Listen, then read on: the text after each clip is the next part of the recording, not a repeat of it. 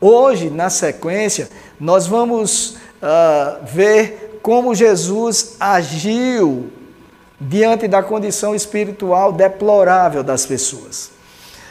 Para tanto, nós vamos ler o texto que consta no Evangelho de Lucas, no capítulo 19, versos 41 a 44. Lucas 19, verso 41 a 44.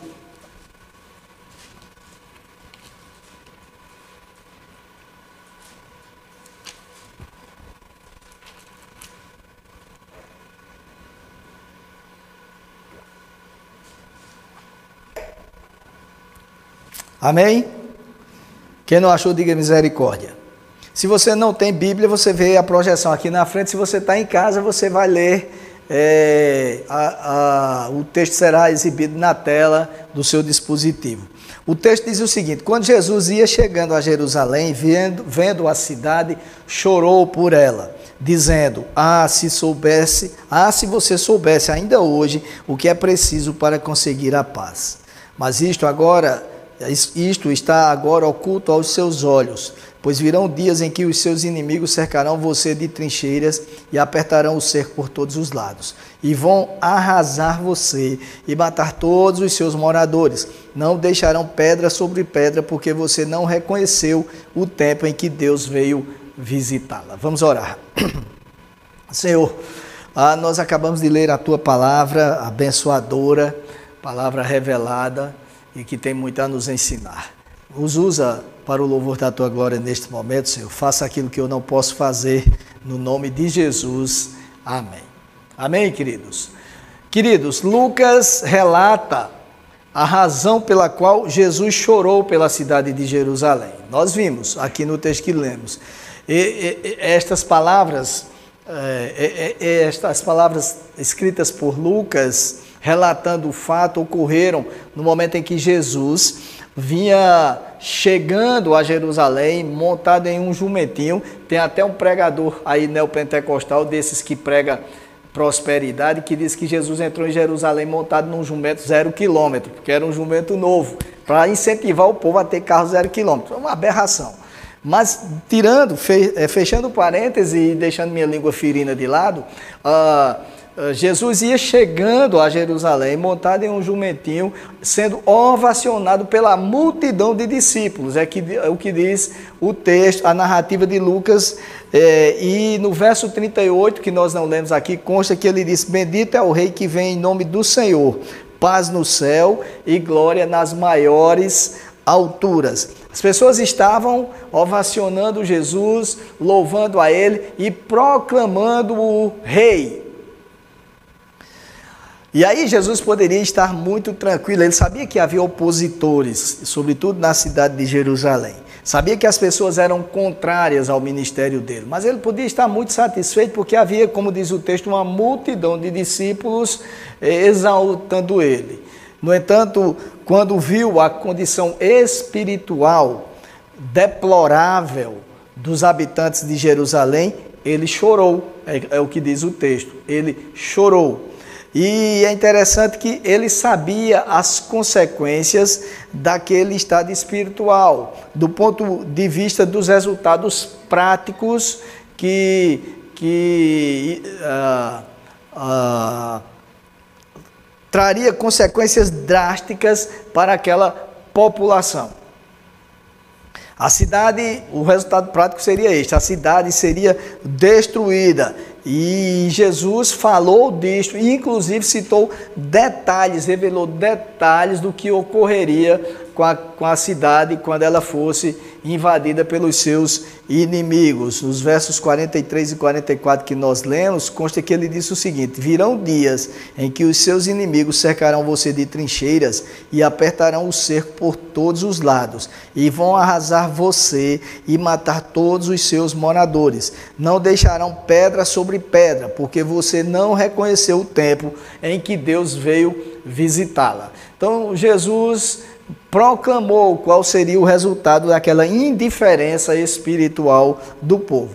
E aí o que acontece é que muitos cristãos, quando leem estas palavras, essa predição de Jesus, entendem que ele estava amaldiçoando a cidade, como que se estivesse a se vingar da atitude de desprezo que o povo teve em relação a ele.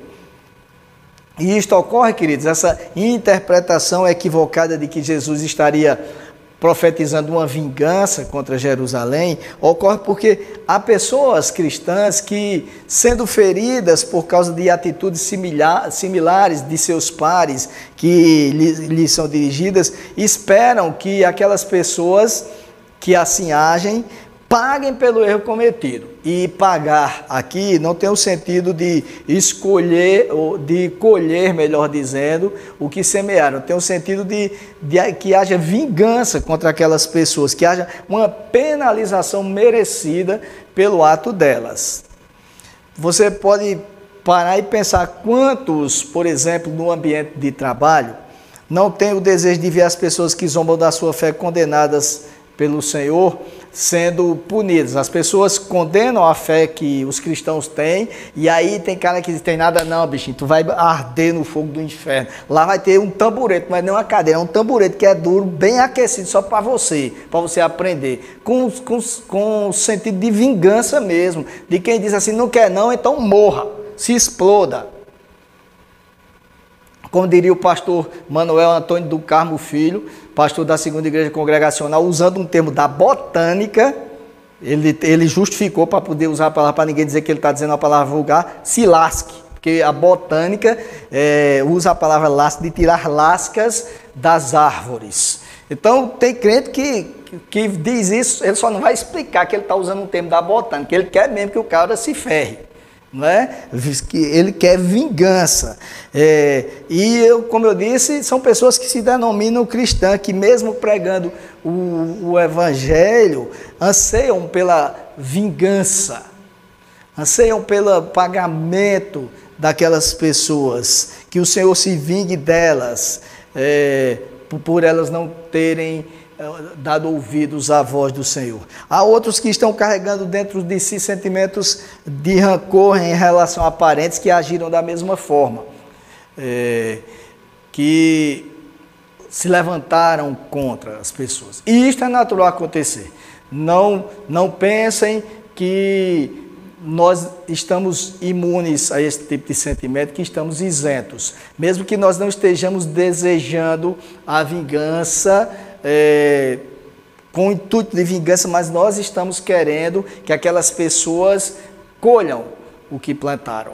Eu contei hoje pela manhã aqui que ah, quando eu era aluno do curso de Direito, é, e alguns já conhecem essa história aqui, é, que eu vou narrar, havia um, um, um amigo meu, um colega de turma chamado Benedito Donato Freire. Eu morava aqui no Santa Bárbara 1, não existia o Santa Bárbara 2. Só existia um. Donato era diretor de uma empresa que tinha aqui em Campina Grande chamado, uh, chamada Cande, que já não existe mais. Depois ele foi ser dirigente do grupo Caoa, lá no estado de São Paulo. Nessa época ele era formado em administração, era diretor da empresa, morava aqui no Santa Bárbara também. E uh, nós estudávamos no curso de Direito. Eu não tinha carro, então eu vinha de carona com Donato. Donato era ateu. E aí ele combinava com os meninos lá e ele, bora Walter, vou te dar uma carona. Só que ele fazia questão de parar num bar com os caras que já estavam lá esperando para puxarem assunto contra o evangelho. Porque eles sabiam que iriam me irritar. E aí, quando eu ia mostrar a Bíblia, não venha com Bíblia não, eu dizia, eu discuto com você Confúcio, discuto com, discuto com você Karl Marx, discuto o que quiser, menos Bíblia. Aí eu, do alto da minha sabedoria de incrédulo, porque isso não é coisa de crente, eu dizia, você é muito idiota. E eu esculhambava com ele, esculhambava com os outros todos que estavam lá e ficava todo mundo com raiva. E eu ainda vinha de carona com ele, intrigado dele no carro. Chegava aqui, eu não, nem agradecia a ele por, por, pela carona. No outro dia, pá, o, tempo apaga tudo e até a gente pega outra briga e eu chamo ele de idiota de novo, de imbecil, dessas coisas. E depois eu conto como terminou essa história que muitos aqui já conhecem. O fato é que nós somos tendentes a isto. Nós agimos muitas vezes com a carne.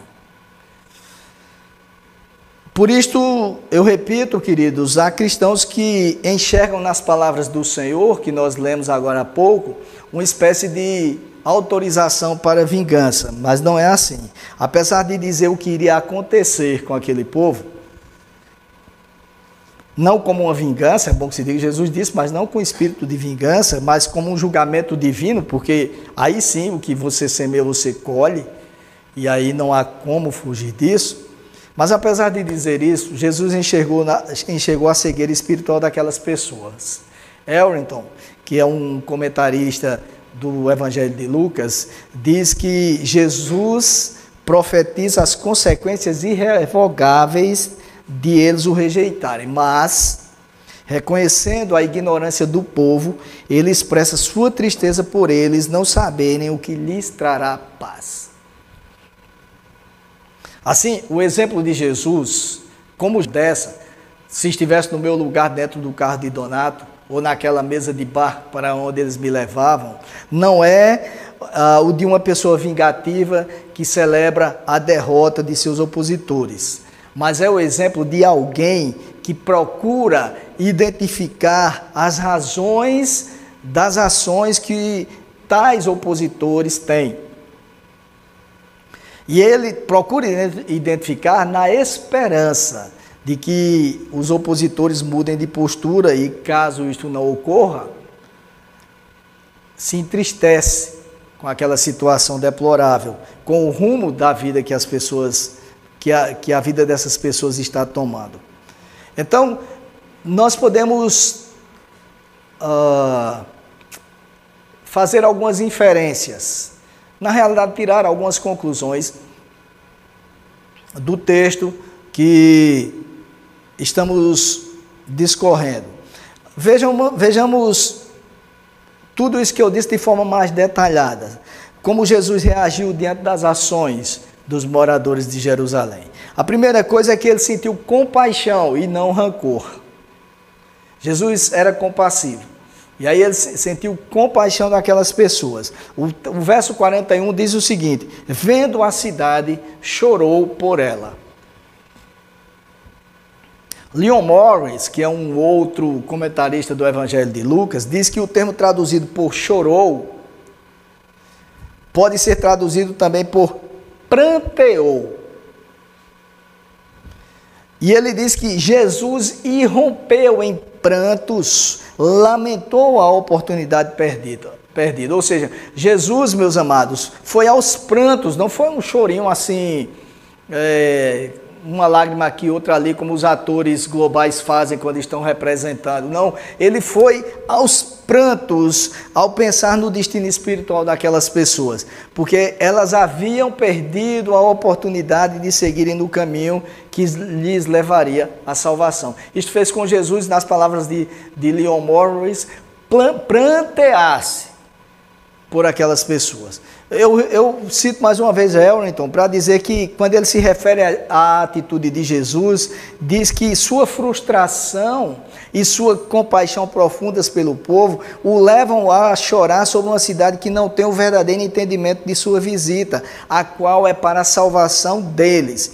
Ele sabe, Jesus sabe, que eles estão irresponsavelmente destinados ao julgamento.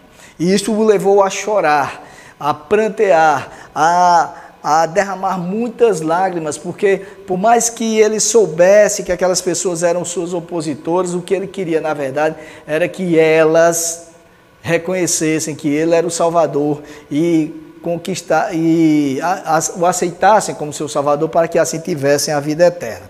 A segunda coisa que nós podemos ver na atitude de Jesus é que ele observou a causa de as pessoas reagirem da, da, forma, de forma truculenta contra ele. Ele não olhou para o efeito da causa, mas é, para o que estava levando aquelas pessoas a agirem daquela forma. O, o, o, e a causa era a cegueira espiritual. O verso 42 narra isto. Mas isto, diz Jesus, está agora oculto aos seus olhos. Eles estavam cegos espiritualmente. O povo estava perdendo a oportunidade de conhecer a verdadeira paz, porque a natureza pecaminosa o deixava cego. Muitas vezes nós só olhamos para as reações das pessoas e por isso que nós reagimos da mesma forma, no mesmo tom, com a mesma agressividade. Nós revidamos porque nós estamos olhando a ação das pessoas e não estamos olhando o que provoca aquela ação. É como alguém que, que tem um câncer de pele e aparece a ferida e ela vai coloca um band-aid. Quer tratar apenas a causa e, ou quer tratar apenas o efeito e esquece de saber qual a causa dessa ferida. Se eu procurar um médico, o médico vai dizer qual a causa e vai prescrever o tratamento correto. Mas se eu não procurar a causa, se eu estou é, olhando apenas o efeito, uma pequena ferida que apareceu, eu vou colocar paliativos e isso vai fazer com que aquele efeito aumente até levar à destruição total. Nós, quando estamos lidando com as pessoas, nós não podemos olhar para elas apenas eh, enxergando as atitudes delas. As atitudes são reprováveis, mas nós temos que olhar para o que está causando aquelas atitudes, para que nós possamos é, como instrumentos de Deus, tentar resolver a situação. Quem resolve é o Senhor, mas nós podemos ser instrumentos para isso. Então, é, Jesus nos mostra que o, o, o, caminho é identificar qual é a causa. E a causa era uma natureza pecaminosa totalmente depravada, como dizem os reformistas. Uma natureza pecaminosa que não permitia que as pessoas agissem da forma correta. A terceira coisa é que, ainda que aquelas pessoas estivessem se opondo a ele, tripudiando dele, ele desejava que a cidade encontrasse a verdadeira paz. Quando Jesus proclama o julgamento, ele não está de fato, ele sabe que o julgamento vai acontecer. Ele sabe que o resultado virá, mas o desejo real dele era que o resultado não viesse, era que as pessoas de fato é, encontrassem a paz que ele pregava. Quando, é, Berkoff diz que quando Jesus diz: Vinde a mim os que estáis cansados e sobrecarregados, e eu vos aliviarei, ele de fato quer que as pessoas venham. É verdade que nem todos virão, mas o desejo dele é que todos venham para que ele alivie. Então havia o desejo, por isso que no verso 42 ele diz: Ah, se você soubesse ainda hoje o que é preciso para conseguir a paz. Ele é claro em, em demonstrar o seu desejo em alcançar aquelas pessoas. E mais uma vez eu, eu recorro a Leon Morris para dizer que o povo de Jerusalém não sabia entender a paz especialmente importante no modo hebraico de entender paz que continua no Novo Testamento, diz ele, porque o modo de entender paz é a, a, a, a sua ênfase sobre a paz com Deus, o relacionamento correto entre a criatura e o Criador como ingrediente da paz verdadeira. Por isso que ele diz: Deixo-vos a paz, a minha paz vos dou, não vos dou como o mundo a dá. Não se turbe o vosso coração, nem se atemorize. Ou seja, o mundo aqui tem uma paz passageira, uma paz que, que está por um triz. Duas nações celebram um acordo de paz que de repente é, basta uma delas, um líder delas, dizer uma palavra que é mal interpretada na outra ação, que a paz vai para o espaço. Duas pessoas convivem ah, harmonicamente, mas de uma hora para outra a paz vai para o espaço. A igreja pode conviver harmonicamente. Nós falamos que, a, que vamos ter uma assembleia na próxima quarta-feira. Ah, é, graças a Deus as assembleias aqui na igreja são todas muito pacíficas. Mas eu já tenho, já contemplei várias assembleias que tudo vai andando bem, de repente um se levanta, diz uma coisa, o outro se levanta do outro lado. Outro dia eu estava presidindo uma assembleia que eu tive que fazer algo que eu nunca tinha feito numa assembleia, numa igreja lá em outro estado. Eu tive que me levantar e dizer, ou vocês sentam, ou eu vou me embora, que isso é falta de educação que eu saí de Campina Grande, deixei minha família lá, estou aqui sem jantar, saí direto do trabalho para vir ajudar vocês e vocês agem dessa Que falta de educação é essa? Escolha bem com todo mundo lá. Aí foi que, aí uma se levantou, pastor, não diga que a gente é mal educado, não, tal, tal, tal. Tá bom, me perdoe. Aí voltou a paz, mas é por um triz. Mas a paz que Jesus dá a paz que é encontrada nele, que estabelece o nosso relacionamento correto com Deus, essa não é instável. Essa paz é a paz que verdadeiramente nos faz felizes. Que ainda que enfrentemos dificuldades, e nós enfrentamos, ainda que enfrentemos problemas dos mais variados e muitos gigantescos, ainda assim nós não perdemos a paz com o Senhor.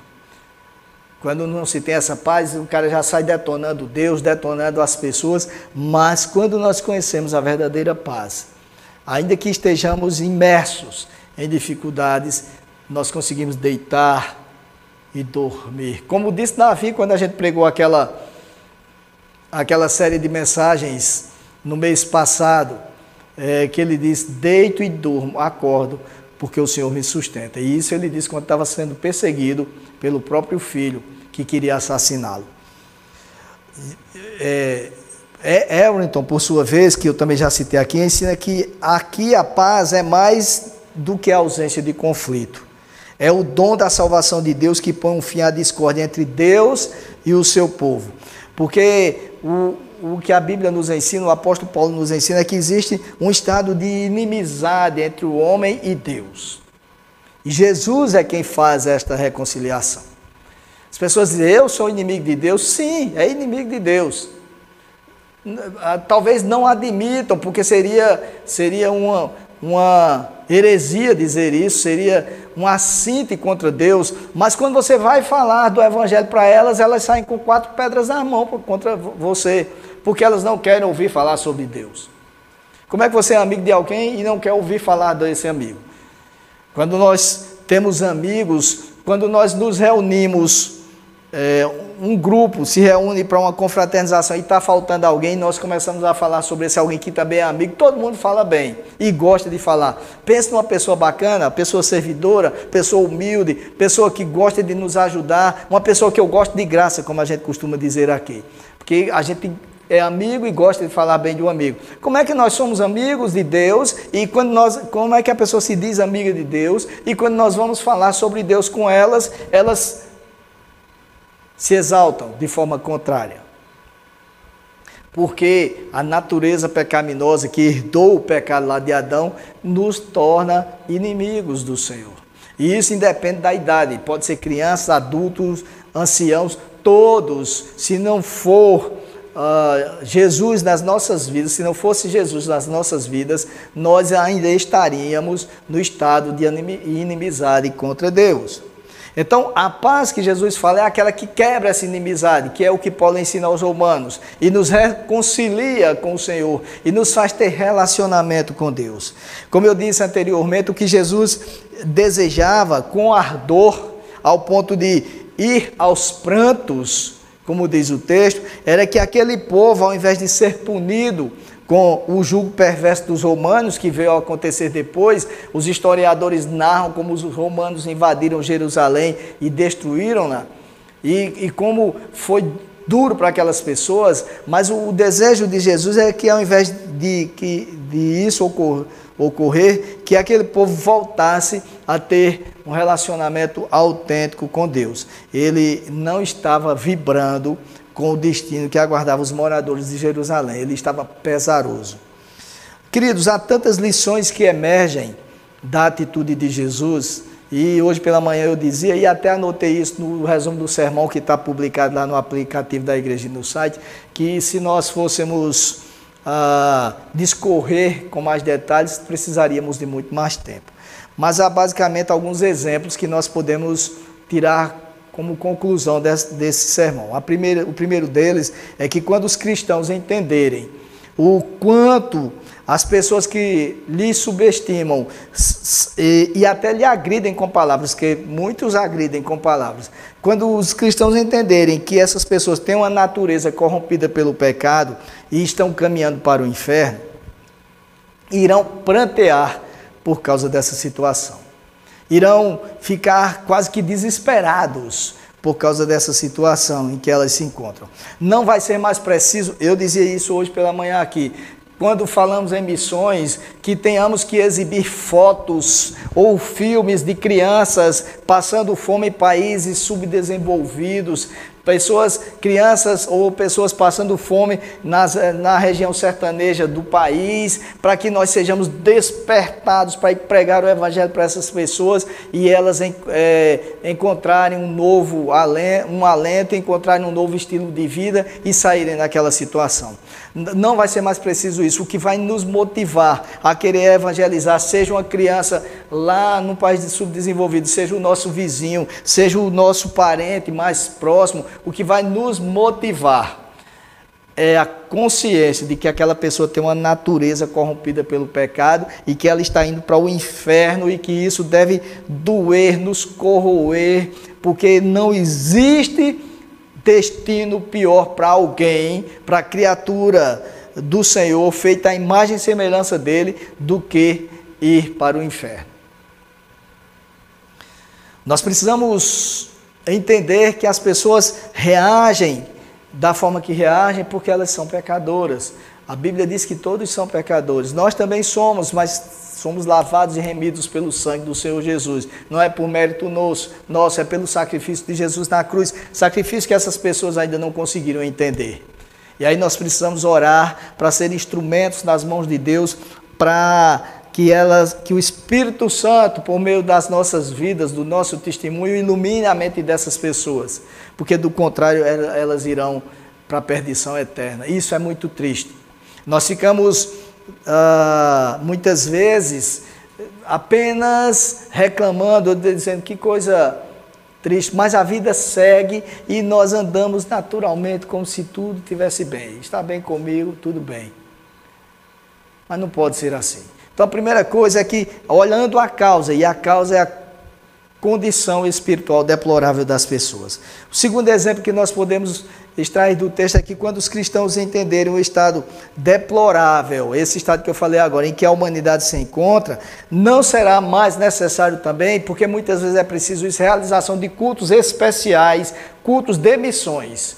E aí, muitas vezes, mês que vem, nós vamos levantar uma oferta missionária, que no mês de outubro nós levantamos a oferta missionária para a denominação e muitas vezes as ofertas são pífias, porque ninguém está preocupado com o estado espiritual das pessoas.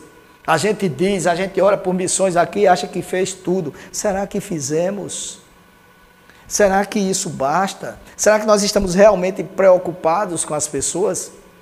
Amados, quando eu disse isso aqui outro dia, quando vocês leem alguns livros como ah, Perseguidos, por exemplo, ou então como Cristãos Secretos, livros que, que todo cristão deveria ler, e você começa a ver uma menina sendo estuprada simplesmente porque é cristã, porque ela diz que crê em Jesus, os caras vão lá, estupram e depois matam a família, incendeiam casas, negócios. Você já pensou que é você uh, batalhar, lutar a vida toda para construir um negócio, dormindo tarde, acordando cedo, a família toda se sacrificando. Aí alguém descobre, é crente, é, toca fogo no negócio dele para ele morrer de fome.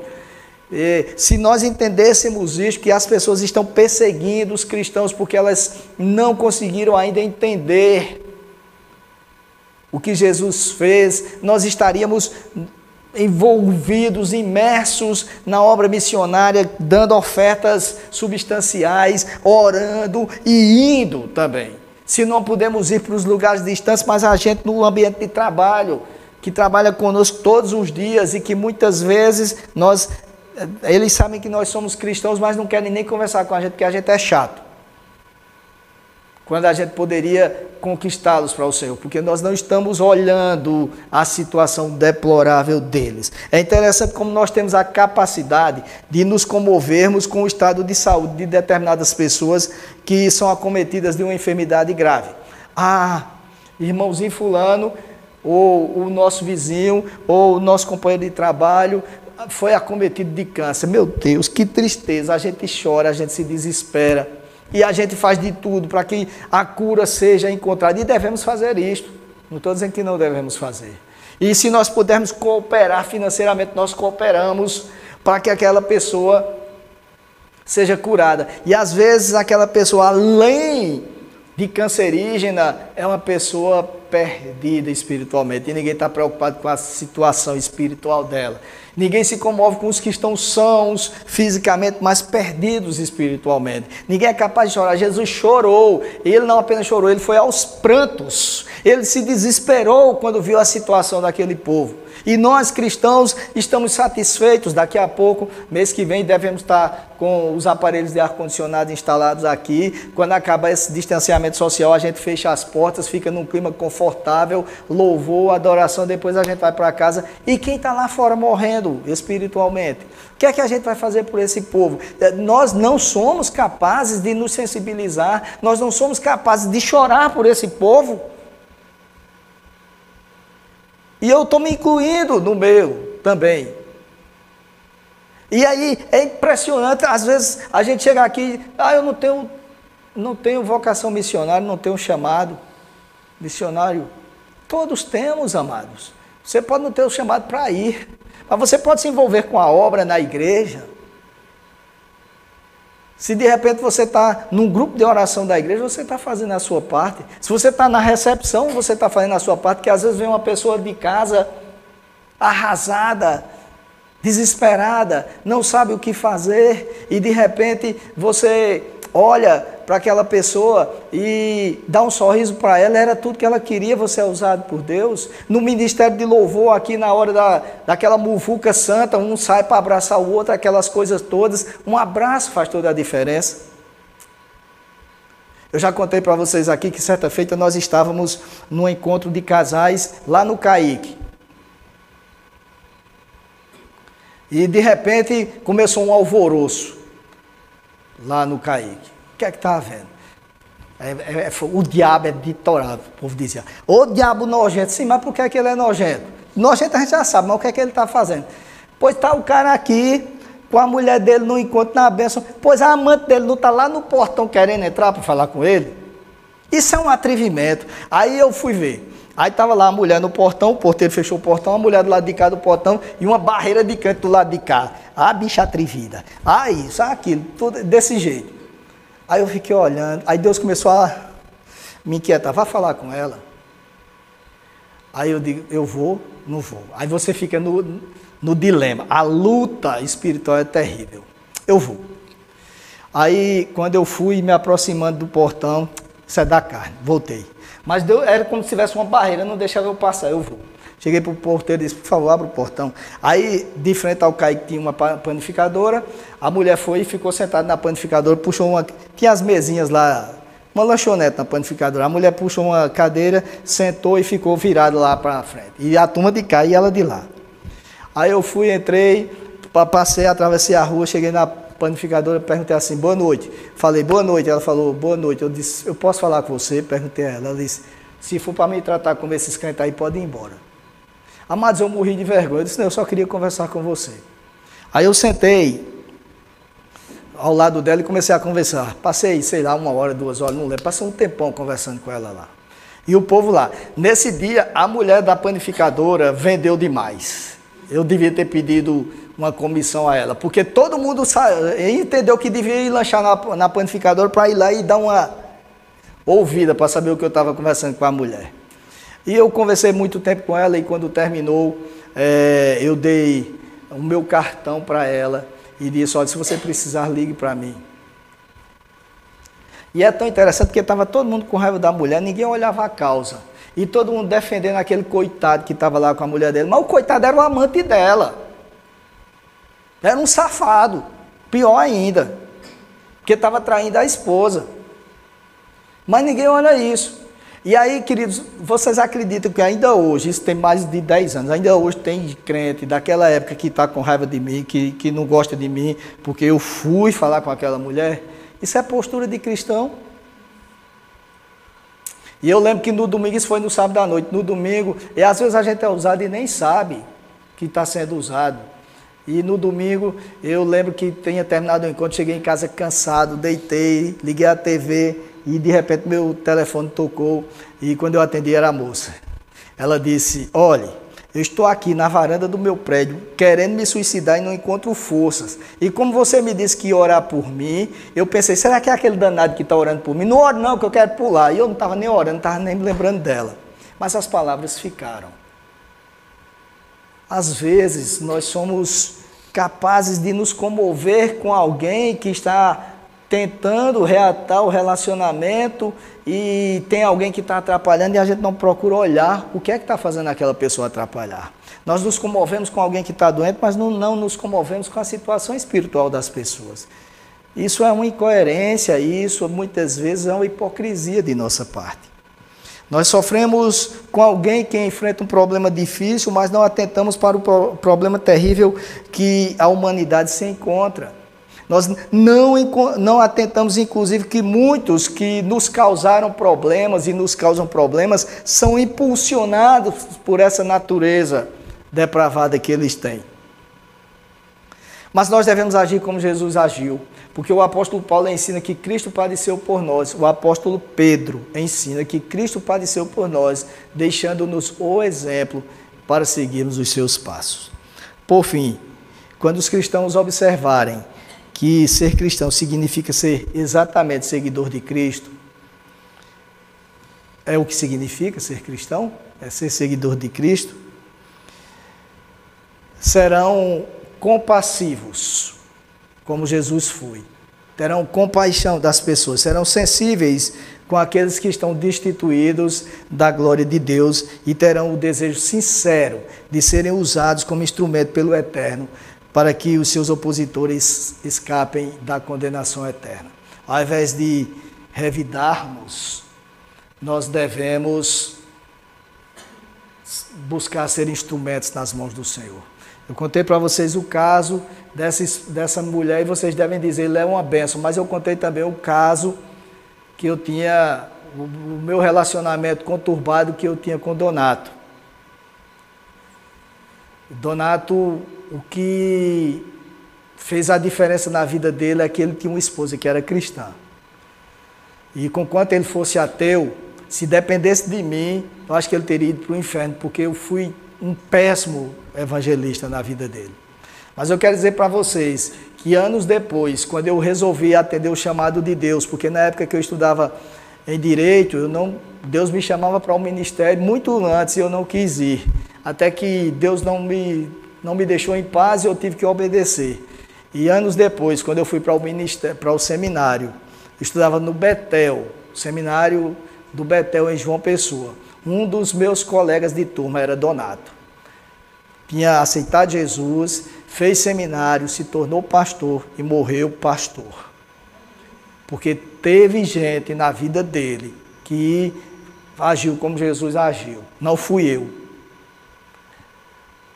E é assim que deve ser a nossa postura. Nós devemos proceder da forma que Jesus procedeu, porque do contrário, nós não seremos cristãos, como a Bíblia nos ensina.